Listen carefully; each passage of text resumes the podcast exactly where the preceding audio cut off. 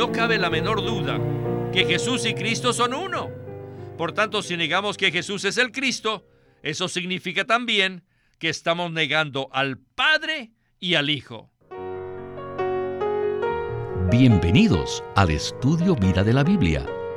La Biblia es la revelación de Cristo como vida. El Señor Jesús dijo, yo soy la vida y he venido para que tengan vida. Los invitamos que visiten nuestra página de internet radiolsm.com y allí podrán escuchar gratuitamente todos los programas radiales del Estudio Vida. En esta ocasión, en el Estudio Vida del libro de Primera de Juan, llegamos a un tema muy crucial que se encuentra en los versículos 20 al 23 del capítulo 2. De todas las grandes maravillas de la fe cristiana, ninguna se compara con la Trinidad. Nuestro Dios es eternamente uno y a la vez es tres. Dios el Padre, Dios el Hijo y Dios el Espíritu son coexistentes y coinherentes de eternidad a eternidad. Sin embargo, no son tres dioses separados que laboran juntos, sino un solo Dios. Esta realidad misteriosa y maravillosa nos es revelada en las Escrituras en sus diferentes aspectos e implicaciones. Pero debido a que el hombre ha intentado comprender y explicar este gran misterio divino con simples palabras humanas y con analogías, a través de los siglos se han cometido muchos errores que se han infiltrado en la iglesia. Entonces, ¿creen ustedes que la solución consiste en evitar este tema? Pues bien, en lugar de evadirlo, debemos permitir que el propio Espíritu nos enseñe respecto al Dios triuno, tanto en nuestro entendimiento como en nuestra experiencia. Y esta es la clara palabra que el apóstol Juan presenta en su primera epístola, cuando nos dice lo siguiente. Escuchen. Y en cuanto a vosotros, la unción que vosotros recibisteis de Él permanece en vosotros y no tenéis necesidad de que nadie os enseñe. Pero como su unción os enseña todas las cosas y es verdadera y no es mentira, así como ella os ha enseñado, permaneced en él.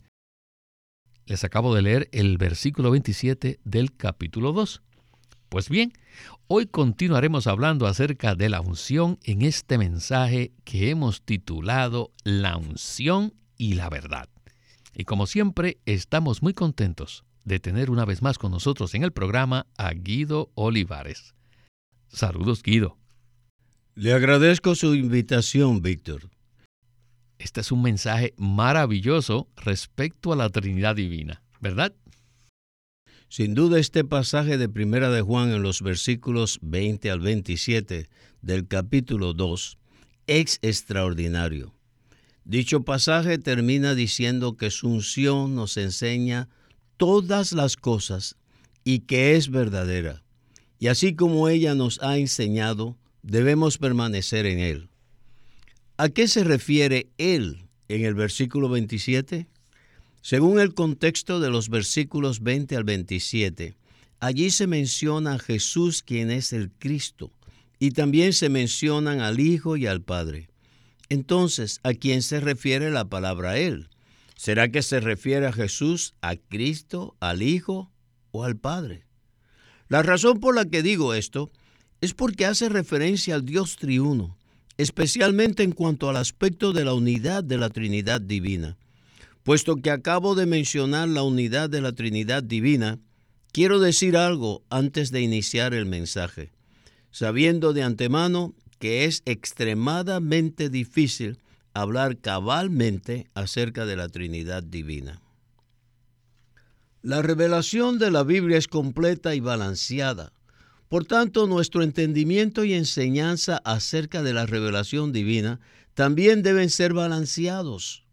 Según este principio de balance, la verdad siempre tiene dos aspectos. Solo existe un Dios viviente y verdadero, que es triuno, él es el Padre, el Hijo y el Espíritu. Por un lado, los tres de la deidad son tres y como tal son distintos, pero no están separados. Por otro lado, los tres de la deidad son uno. Esa es la razón por la que Dios es triuno, es decir, tres en uno. Entonces, Guido, ¿qué sucedería si fallamos al presentar este balance tan sumamente importante?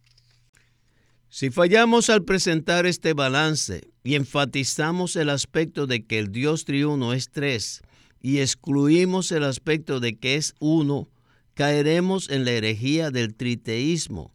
Por otro lado, si enfatizamos el aspecto de que los tres de la deidad son uno, caeremos en la herejía opuesta que se llama el modalismo. Esta herejía dice que Dios es unitario y que el Padre, el Hijo y el Espíritu no son eternos, sino que son tres manifestaciones temporales y sucesivas de este Dios unitario. Nosotros repudiamos por completo tanto el triteísmo como el modalismo, porque ambas doctrinas son heréticas. Nuestra carga consiste en presentar fielmente la verdad de manera balanceada. Queremos dejar claro, a manera de prefacio, en este mensaje, que creemos en la revelación divina que está contenida en las Escrituras, en el sentido de que solo hay un Dios verdadero y viviente, que existe en sí mismo de eternidad a eternidad, como Padre, Hijo y Espíritu. Los tres son Dios, los tres son eternos, los tres existen simultáneamente y los tres viven el uno en el otro. Creemos en esto, pero también creemos con la misma firmeza que los tres de la deidad son uno, es decir, el Padre y el Hijo son uno, y el Hijo y el Espíritu también son uno. Este aspecto se relaciona con la experiencia que los creyentes tienen de Cristo como vida. Por esa razón, quiero recordarles que este es un estudio vida, lo cual significa el estudio de la verdad desde el punto de vista de la experiencia de la vida eterna, con el propósito de ayudar a los creyentes a experimentar a Cristo como la vida eterna. Entonces, nuestra carga consiste en presentar el aspecto de nuestra experiencia de la Trinidad y también el aspecto económico y el aspecto subjetivo de la Trinidad. Sin embargo, no queremos presentar esta carga de una manera desbalanceada, ya que la Trinidad es un misterio divino. Como veremos, Juan nos presenta este tema en el capítulo 2 de una manera muy particular, hablando acerca de Jesús, de Cristo, del Hijo y del Padre, sin hacer ningún tipo de énfasis en ninguno. Quiero recomendar esta palabra que recibiremos a través de este mensaje a todos los que nos escuchan. Y oramos para que todos ellos abran su ser para recibir esta palabra del capítulo 2 de Primera de Juan. Muchas gracias, Guido, por esta palabra de introducción tan completa que nos da un claro contexto del mensaje. Bien, nuestro enfoque en esta primera sección se encuentra en los versículos 20 y 21 del capítulo 2, que dicen lo siguiente. Pero vosotros tenéis la unción del santo, y todos vosotros tenéis conocimiento. No os he escrito porque ignoréis la verdad, sino porque la conocéis, y porque ninguna mentira procede de la verdad. Escuchemos a Witness Lee y el estudio vida de Primera de Juan. En estos cuatro versículos no se menciona el ungüento, sino que menciona la unción. Esta palabra unción denota algo que se está llevando a cabo en nuestro interior. Como personas regeneradas, algo está ocurriendo dentro de nosotros. Esta es la unción. Y aquí no se usa esta palabra como un sustantivo, sino como un verbo en gerundio. Ungiéndonos sería. La unción es el mover y el obrar del Espíritu compuesto que mora en nosotros. En el versículo 20 habla de la unción y en el versículo 21 habla acerca de la verdad. Primero dice que tenemos la unción y después dice que conocemos la verdad. Por tanto, podemos decir que la verdad está estrechamente relacionada con la unción. La unción es el mover y la operación que realiza la verdad. Entonces ustedes me dirán, ¿qué es la verdad? Bueno, la verdad es la realidad del Dios triuno. Primero entonces tenemos la unción, luego la verdad acerca de la unción y después de Jesucristo relacionado con la verdad. Luego en el versículo 22 dice, ¿quién es el mentiroso?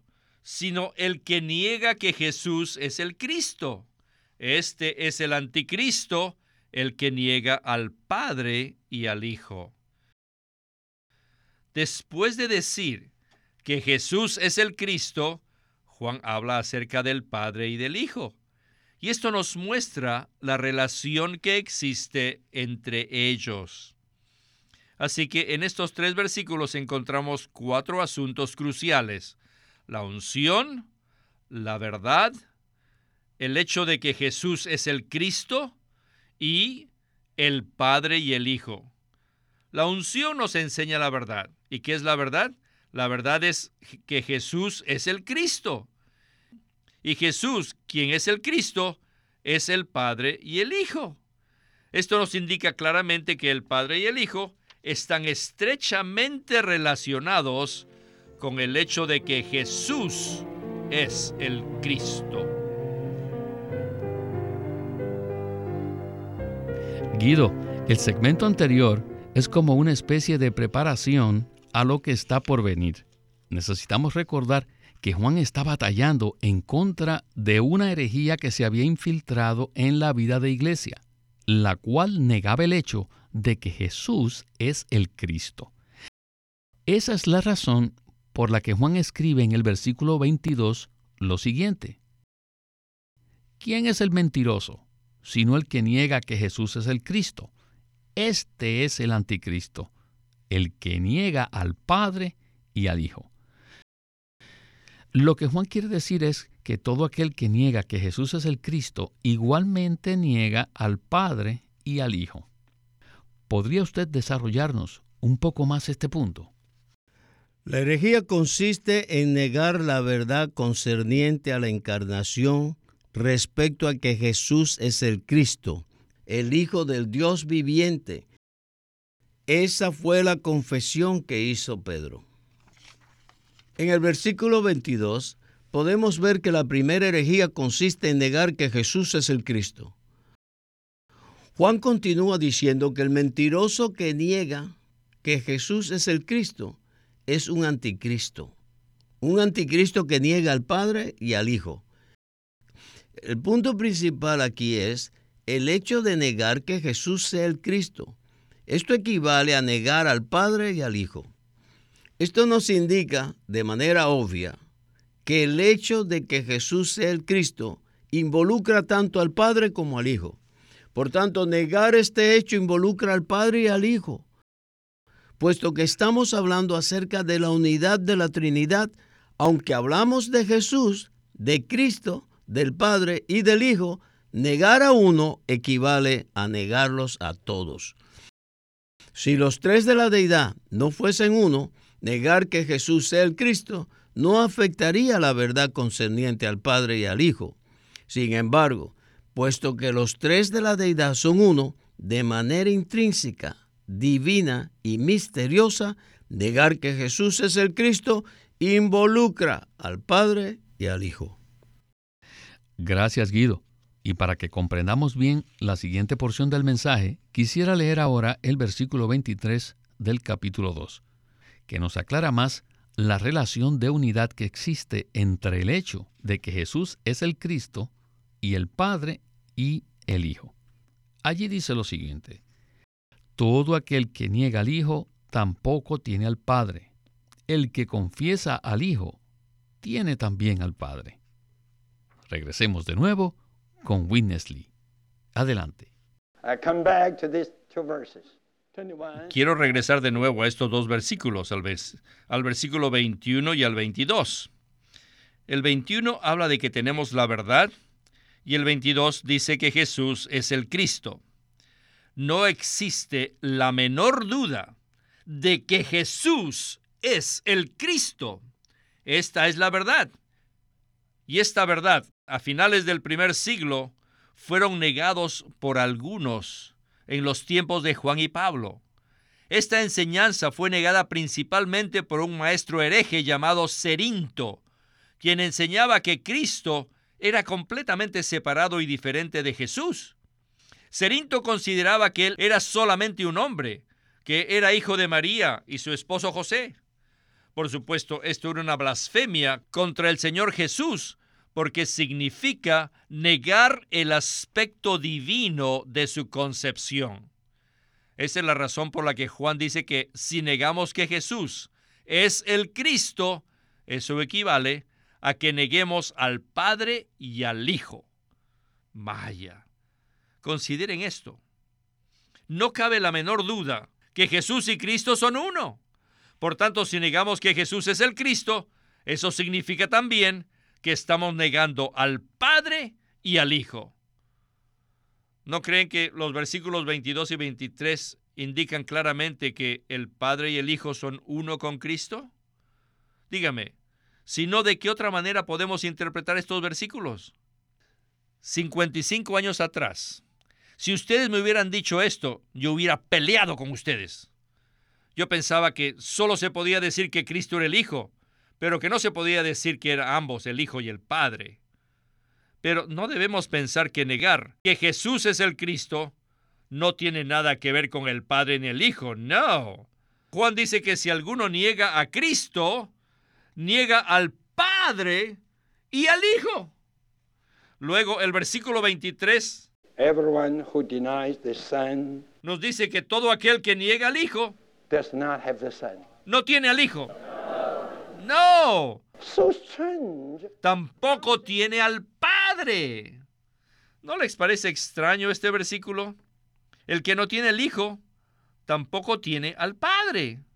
Así que el que niega que Jesús es Cristo, no tiene ni al Hijo ni al Padre. Luego el versículo continúa diciendo que el que confiesa al Hijo, tiene también al Padre. Si confiesas al Hijo, no solo tienes al Hijo, sino también al Padre. Les digo, todo el versículo nos muestra que el Padre y el Hijo son inseparables. No se puede separar al Hijo del Padre, ni tampoco se puede separar al Padre del Hijo. Estos dos son uno. Este es un misterio que no podemos comprender. Pero la Biblia, especialmente el Nuevo Testamento, jamás nos enseña que el Padre y el Hijo están separados. No. Así que en su epístola, Juan afirma que el Padre y el Hijo verdaderamente son uno. Pues bien, Guido, sin duda, este es un misterio que no podemos comprender. A medida que me preparaba para este mensaje, le confieso que tuve que leer estos versículos una y otra vez con mucha oración, porque no lograba comprender el grado de identificación entre el Hijo y el Padre. Esto es algo muy impactante, ¿verdad? Sí que lo es, Víctor. Quiero retomar las palabras que dijo el hermano Lee cuando afirmó que el Padre y el Hijo no están separados. Recuerden que no somos modalistas ni triteístas. Existe un versículo que nos puede ayudar a comprender este misterio, el cual es Juan 10:30, que dice, yo y el Padre uno somos. Este versículo también se puede decir, yo y el Padre somos uno.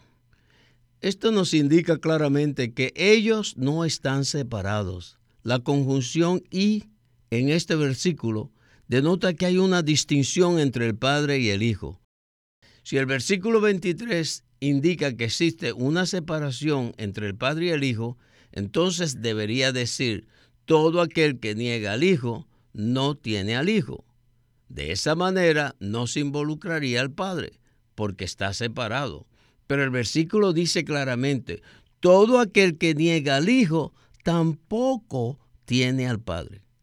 La palabra tampoco es crucial porque nos indica que el Padre y el Hijo son uno, hasta el punto en que si negamos al Hijo, ello significa que no tenemos al Padre. No es posible negar al Hijo y tener al Padre. Luego, el versículo continúa diciendo, el que confiesa al Hijo tiene también al Padre. Juan no dice que el que confiesa al Hijo tiene al Hijo. Esa sería una indicación clara de que el Hijo y el Padre estarían separados. En otras palabras, sería una forma velada de triteísmo.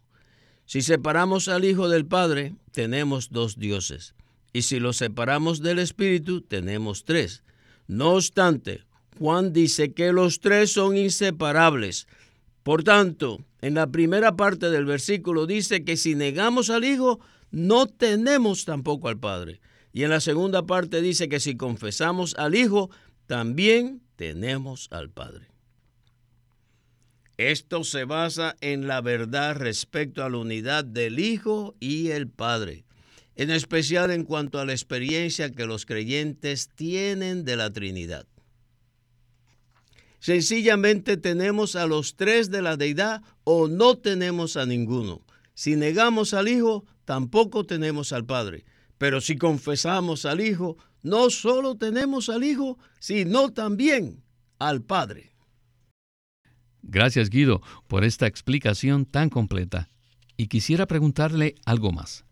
¿De qué manera práctica podemos nosotros leer y comprender la revelación que se encuentra en estos versículos 20 al 23 del capítulo 2 de Primera de Juan? Bien, por un lado necesitamos deshacernos de las desviaciones religiosas y de las influencias de la teología tradicional. Y por otro lado debemos ir a la palabra pura, con una mente sobria, con un corazón amoroso y con un espíritu buscador. De esa manera seremos capaces de leer y comprender la revelación de estos versículos que nos hablan de la unidad que existe entre el Padre y el Hijo y cómo esta unidad se relaciona con el hecho de que Jesús sea el Cristo. Damos gracias al Señor por la verdad en su palabra y por la clara interpretación y exposición de este ministerio del hermano Lee. Así es, Guido, y tengo que dar un fuerte amén a esta palabra tan impactante que hemos escuchado en este mensaje. Sin lugar a dudas, somos un pueblo bendecido al conocer estas verdades tan maravillosas. Toda la gloria sea para nuestro amado y querido Señor Jesús. Alabado sea su nombre. Y a usted, Guido, muchas gracias por sus comentarios en el programa y esperamos su visita se repita pronto. Ha sido un privilegio participar en este estudio vida. Gracias por haberme invitado al programa otra vez. Este es Víctor Molina haciendo la voz de Chris Wilde, Guido Olivares la de Ron Cangas y Walter Ortiz la de Winnesley.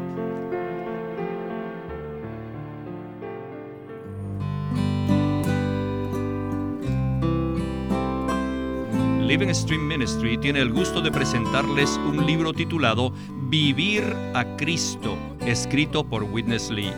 En este corto libro de tres capítulos, el hermano Lee abre este tema tan importante presentando los dos pecados del hombre ante Dios. Y dice así, solo hay dos pecados por los cuales el hombre es culpable ante Dios. Si usted no ha creído en Cristo, usted irá al lago de fuego y perecerá allí, no por causa de algún otro pecado que haya cometido, sino por no creer en el Señor Jesús.